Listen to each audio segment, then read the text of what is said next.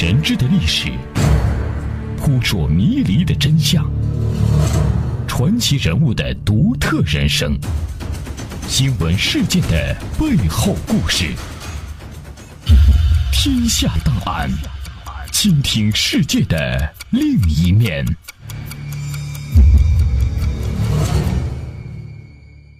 这里是天下档案，我是阿东，欢迎大家来到我们的节目当中。天下档案，倾听世界的另一面。一八七二年夏，孙中山的老乡，广东香山县人，中国近代著名的教育家、外交家和社会活动家，被称为“中国留学生之父”的容闳，组织第一批留美幼童三十人赴美留学。此后到一八七五年，清政府每年继续选三十名少年渡洋深造，四年共派出一百二十名，这就是中国最早的官派留学生。本期《天下档案》首先为您讲述中国第一批留美幼童的历史遗憾。相关内容摘自新浪网历史频道。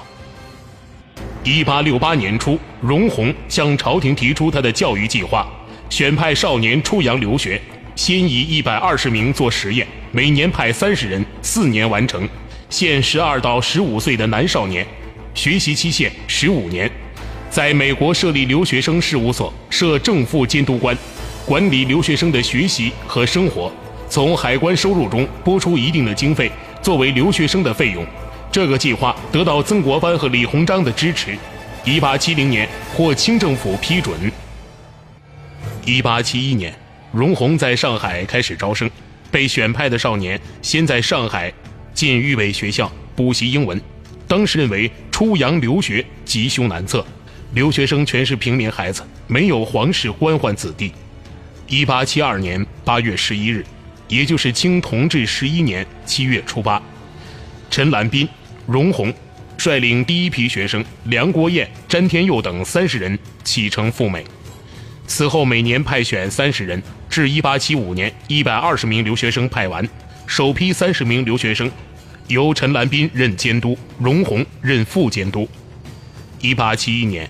为凑足第一批留美幼童三十人名额，容闳在上海设立预科学校招生。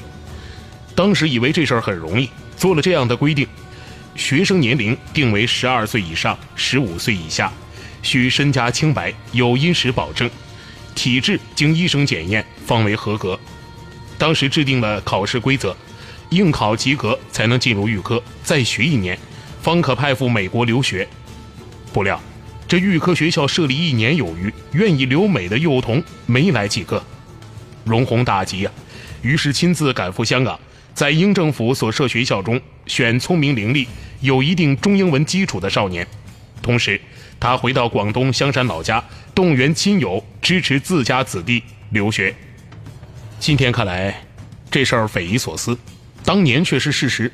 一位留美幼童回忆：“当我是一个小孩子的时候。”有一天，一位官员来到村里拜访各住户，看哪一家父母愿意把自己的儿子送到国外接受西方教育，由政府负责一切费用。有的人申请了，可是后来当地人散布流言，说西方野蛮人会把他们的儿子活活的剥皮，再把狗皮接种到他们身上当怪物展览赚钱，因此报名的人又都改变了主意。为使国人转变观念。容闳以自己留学美国的亲身经历感召乡亲们，并找了一些真正与洋人共事的亲友，或与洋人有接触的买办，回乡动员自家亲人出洋留学。留美幼童李恩富这样回忆说服母亲的经过：投考出洋的人中，以沿海省份最多。事实上，父母很不希望让自己儿子出去，离开他们那么长时间。并且去到他们并不了解的，而且他们听说又是野蛮人居住的地方。我的兄长那时在上海经商，他的想法不同，他没有被这种思想所吓到。他带着这种进步的想法回到家里，说服了母亲，使我投考出洋有了金色的希望。我那时十二岁，我父亲三年前已去世，我母亲还负担三个孩子。但不管他内心是否真舍得我离去，他并没有阻拦我，而对这件事做出了决定。这或许是一种冒险，想见世面是我唯一的愿望，我毫不犹豫地答应了。我那聪明的母亲可能还有顾虑，但她希望把机会留给孩子。我一生中这是第一次离家，寂寞、凄凉、悲哀，充满了我的脑海。荣宏说，幼童出国之前还要其家长做一件重要的事情，那就是在志愿书上签上名字。其子弟出洋留学十五年，十五年中如有意外灾害，政府概不负责。荣宏所说的志愿书，在近代中国叫做拒节。徐颖等著《詹天佑》一书中记录了詹天佑父亲所立拒节的样式和内容。拒节人詹兴宏，今与拒节氏，兹有子詹天佑，情愿送赴县局，带往花旗国肄业，学习机艺。回来之日，听从中国差遣，不得在外国逗留生理。倘有疾病、生死，各安天命。此节是实。同治十一年三月十五日。詹兴宏亲笔画押。当年的《申报》总结说，国人不愿送自家子弟出国留学，还有几种疑虑：一出门就是十五年，这时间太长了；身居海外，恐怕水土不移，到外国学洋人的学问，能学得好吗？总之，千难万难，中国留学史的大幕竟是这样开启的。首批幼童留学美国的第四个年头，一八七六年，正值美国建国百年庆典。费城举办世界博览会，中国工商界人士李圭前往参观。其回国后出版的《环游地球新录》，记载了幼童在美国留学的情景，十分珍贵。他首先在展览馆看到了幼童们在美国的学习成绩。展馆有几处地方专门陈列各国学校各种课程和学生作业，比较优劣，目的是让学生们来参观时能够自省一番，使勤奋者有所鼓励。懒惰者有所警觉，从而互相勉励，好好学习，天天向上。我国幼童的课程作业陈列在哈佛书馆，我观赏了他们的绘画、算学、人物、花木等等。他还阅读了幼童们写的汉文策论，如《游美记》《哈佛书馆记》《庆贺百年大会记》《美国地图论》《风俗记》等。但策论后面的洋文他看不懂，问翻译，得知那是拉丁文。幼童们在哈佛读书两年，等于在香港学习五年，可见教与学都非常用心。在展馆内，李圭遇到许多前来参观展览的幼童，他们在千万参观者中言谈自如，行动优雅，毫无怯态。他们的穿着很像洋人，可外面罩一件短褂，又是中式的。他们见到我很是亲近，谈吐颇有外洋风派。年纪小些的，由女教师带领参观，指物与观。应答如流，而师生亲爱之态，情同母子。我拉住一个年纪大些的幼童，问他来此参观可有收获。他说：“世界各国的东西都集中在这里，任人观览，增长见识。其中的器物和制造原理，我们都可以学习之，仿效之。还有，世界各国都有人来到此地，机会难得，互相交往切磋，增进友谊，这好处就更大了。我想问他们想家吗？”他们说想也没用，只有一心一意在这里读书，总有一天会回到祖国的。我又问他们为何穿洋装，回答这是在国外不改装有时不方便。可我们并没坏了规矩，辫子还留着，也绝不加入洋教会。听其言简洁有理，我很高兴。我中国人学了西学，前途不可限量。中国政府所设立的留学生管理机构出洋总局设在哈佛城，李圭应邀拜访，得知幼童现有一百一十三人，以两人为一组，分别住在美国人家中。这样的好处是，随时随地可跟美国人学习纯正的英文。政府提供给他们每人每年四百两银子的住宿费、伙食费和学费。管理处有两位汉语教师，幼童们每过三个月来一次学习汉文。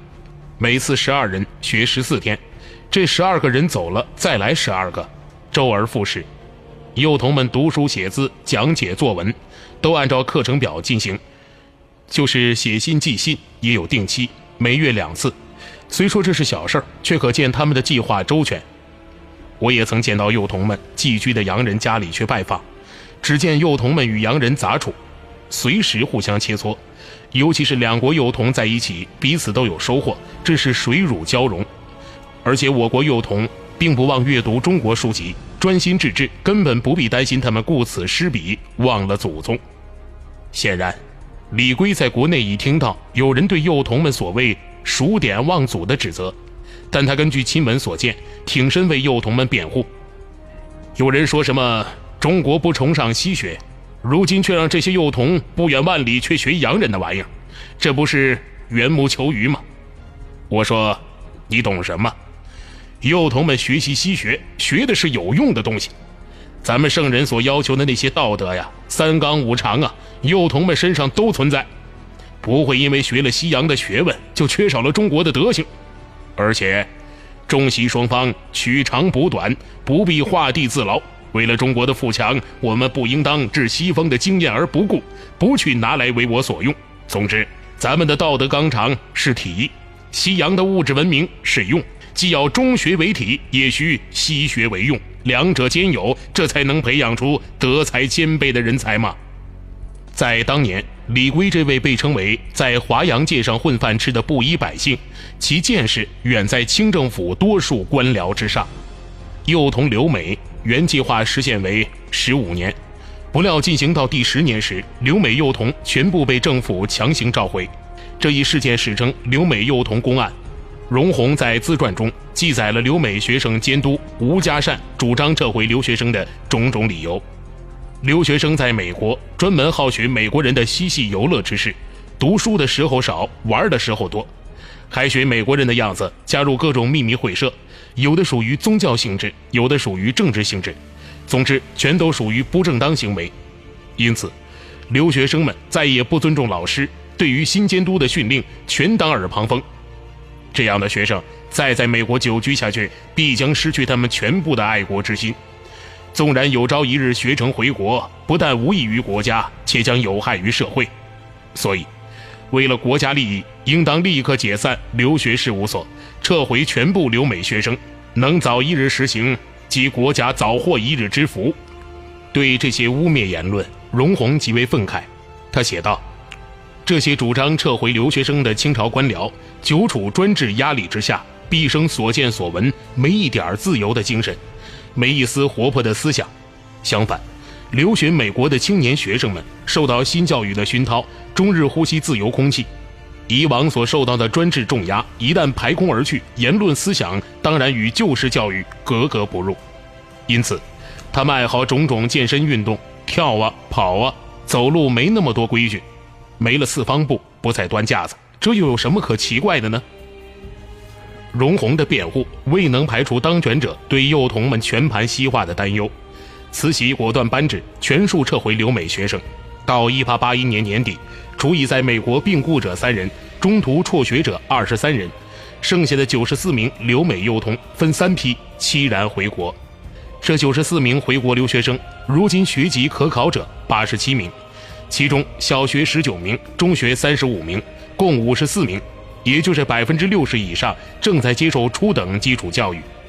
三十三名大专学生中，只有两人获得学士学位，其中一名就是日后成为著名工程师的詹天佑。留美幼童被撤回后受到冷遇，高宗鲁译著的《中国留美幼童书信集》中有一封留美幼童黄开甲写给美国巴特拉夫人的信。写信日期是一八八二年一月二十八日，地点在上海。他在信中写道：“上岸前，我们幻想有热烈的欢迎在等待我们，也会有熟悉的人潮，还有祖国伸出温暖的手臂来拥抱我们。可是天哪，全程泡影，倒是人潮汹涌，但却不见一个亲友，没有微笑来迎接我们这失望的一群。只有一个人上船来接我们，是管理我们信件的陆先生。”一个不如平庸的中国人的头等笨拙，他不雇佣马车或者船将我们载往目的地，中国海关道台衙门却雇佣独轮车来装载我们，行程迟缓，使我们再度暴露在惊讶、嘲笑的人群中。他们跟随着我们，取笑我们不合时宜的衣服，我们穿的是旧金山中国裁缝的杰作，很难被时髦的上海人看上眼。有些独轮车没有法租界通行证，我们必须下车自扛行李而过。在中国士大夫眼中，这都是丢人现眼、有失尊严的事。为防我们逃脱，一队中国水兵押送我们去上海道台衙门后面的求知书院。经过四天的抱怨和不满，我们终于见到上海之最高官吏，三个人一列，由兵勇围绕着。我们又步行经过那些看热闹和奚落我们的人群。据田正平的《留学生与中国教育近代化》一书中的记载，这分三批回国的留美学生，头批二十一名均送往上海电报局，二三批由福建船政局、江南制造局留用二十三名。五十名分拨天津水师、机械、鱼雷、电报、医馆等处。至于詹天佑、杨明京张铁路，梁敦仪成为外交总长，唐绍仪担任民国总理，蔡少基就任北洋大学校长，那都是二十至三十年以后的事情了。就这样，幼童留美仍被称为开了近代官派留学生教育的先河，被誉为中国留学教育的里程碑。天下档案，我是阿东。各位对哪些话题更感兴趣？可以直接参与到我们的节目当中，在新浪微博搜索一下“小楼文化”，找到我们的官方认证微博，可以给我们发送私信，或者打开微信查找“小楼文化”，订阅我们的微信公众账号。您还可以写邮件过来，“小楼文化”的全拼艾特 s i n a 点 com。天下档案，期待您的参与。在长达二十五年的时间里，庚子赔款奖学金一直是中国最高等的奖学金。而庚子赔款源于庚子年间的义和团运动，当时正值山东洪水爆发，灾民流离失所，自称义和团的成员开始用袭击山东省境内外国传教士的方式发泄自己的愤怒。天下档案接下来就将为您讲述庚子赔款奖学金的由来和影响。相关内容摘自二零一一年五月十八日光明网。内忧外患的清朝统治者如获至宝，认为可以利用老百姓与洋人间的矛盾从中获利。慈禧太后盛赞义和团成员的所作所为，并给予他们官方支持。于是，一九九零年整个夏天，义和团民逍遥法外，肆意屠杀外国的工程师、商人和传教士。事情发展到最后，一九零零年八月四日。美、英、日、俄、法五国组成的一支两万人的军队开始对义和团宣战，并迅速取得胜利。一九零一年签订的庚子条约，迫使清政府赔偿四点五亿两白银，相当于当时国家年收入的两倍。举国上下为暴民的愚蠢行为付出了高昂的代价。这笔巨额赔款分三十九年还清，本息合计超过十亿两白银，约合九点八二亿美元。美国分到的赔款为两千五百万美元，加上三十九年的利息，总数约为四千六百万美元。当美国总统西奥多·罗斯福获悉最终得到的赔款总数是美国提出的索赔金额的近两倍时，他做出决定，将多出部分以设立资助中国学生留美奖学金的形式归还中国。中方对此表示反对，希望这笔钱可以用于兴修铁路、煤矿或是金融投资。但美国政府坚持认为，这笔钱交给贪污腐败横行的清政府去使用，无异于羊入虎口。以奖学金项目的形式存在，则可以培养一批在美国接受教育的具有影响力的未来领袖。经过四年的讨价还价，庚子赔款奖学金最终于1909年设立。中国负责留学生的选拔和训练，并将每年筛选出的人选送至美国。从结果看来，这一项目大获成功，庚子赔款奖学金培养了众多中国教育界和政治界最具影响力的人物。第一批奖学金的获得者中就有秉志、竺可桢以及胡适等人。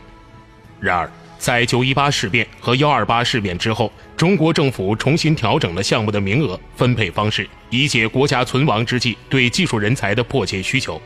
改革后的选拔考试只面向每所大学教学和科学分数排前四名的毕业生，以及至少有两年科学相关工作经验的专科毕业生。就这样，一个诞生于仇视西方背景下的奖学金项目，将一大批最好的中国学生送往西方接受科学和技术训练。这不能说不是历史开了一个极大的玩笑。一九三四年八月。钱学森启程前往南京的中央大学参加庚子赔款奖学金的选拔考试。对于钱学森来说，这不仅是他迄今为止参加的最重要的一场考试，也将是他以中国学生的身份参加的最后一场考试。在所有入选者中，钱学森是唯一一名攻读航空学的学生。他的导师是清华大学航空学教授王世卓。毕业于麻省理工学院的他，鼓励钱学森也到那里攻读博士学位。他还建议钱学森在一年的时间里对中国航空工业的基础设施加以考察。而实际上，当时的中国航空工业实在没什么可以考察的。南京的工厂里不过是几座库房。钱学森也参观了上海市郊的飞机修理厂，那里只不过是几栋低矮的木头房子和水泥房子，那里基本上不造飞机，只管维修。另一位庚子赔款奖学金获得者回忆道：“一九三三年的时候，全中国的飞机也不超过一百架。出发前，大多数留美学生向导师提交了调查报告，总结出一年游历中的重点见闻。到达美国后，他们享受到学费减免的待遇。”并在为期三年的时间里，由纽约的中国协会每月发给一百美金作为生活补助。三年之后，他们就该回到中国，接受自己导师安排的工作。一九三五年八月的一个傍晚，钱学森与一群庚子赔款奖学金留学生，在上海登上杰克逊总统号游轮。摄于船上的一张照片，留下了他们临行前最后的样子。一群胡子刮得干干净净、穿西装打领带、留着小平头的年轻男子，排成整齐的行列，神情庄重严肃。当杰克逊号缓缓驶离港口，岸上的亲友逐渐消失在远方。此时此刻，钱学森父母目送爱子远赴重洋，那悲喜交加的心情不难领会。这里是天下档案，我是阿东。希望大家继续锁定频率，关注收听接下来更为精彩的节目内容。大千世界尽在耳边，天下档案下期再见。天下档案，我是阿东。各位对哪些话题更感兴趣？可以直接参与到我们的节目当中，在新浪微博搜索一下“小楼文化”，找到我们的官方认证微博，可以给我们发送私信，或者打开微信查找“小楼文化”。订阅我们的微信公众账号，您还可以写邮件过来，小罗文化的全拼艾特 s i n a 点 com，天下档案，期待您的参与。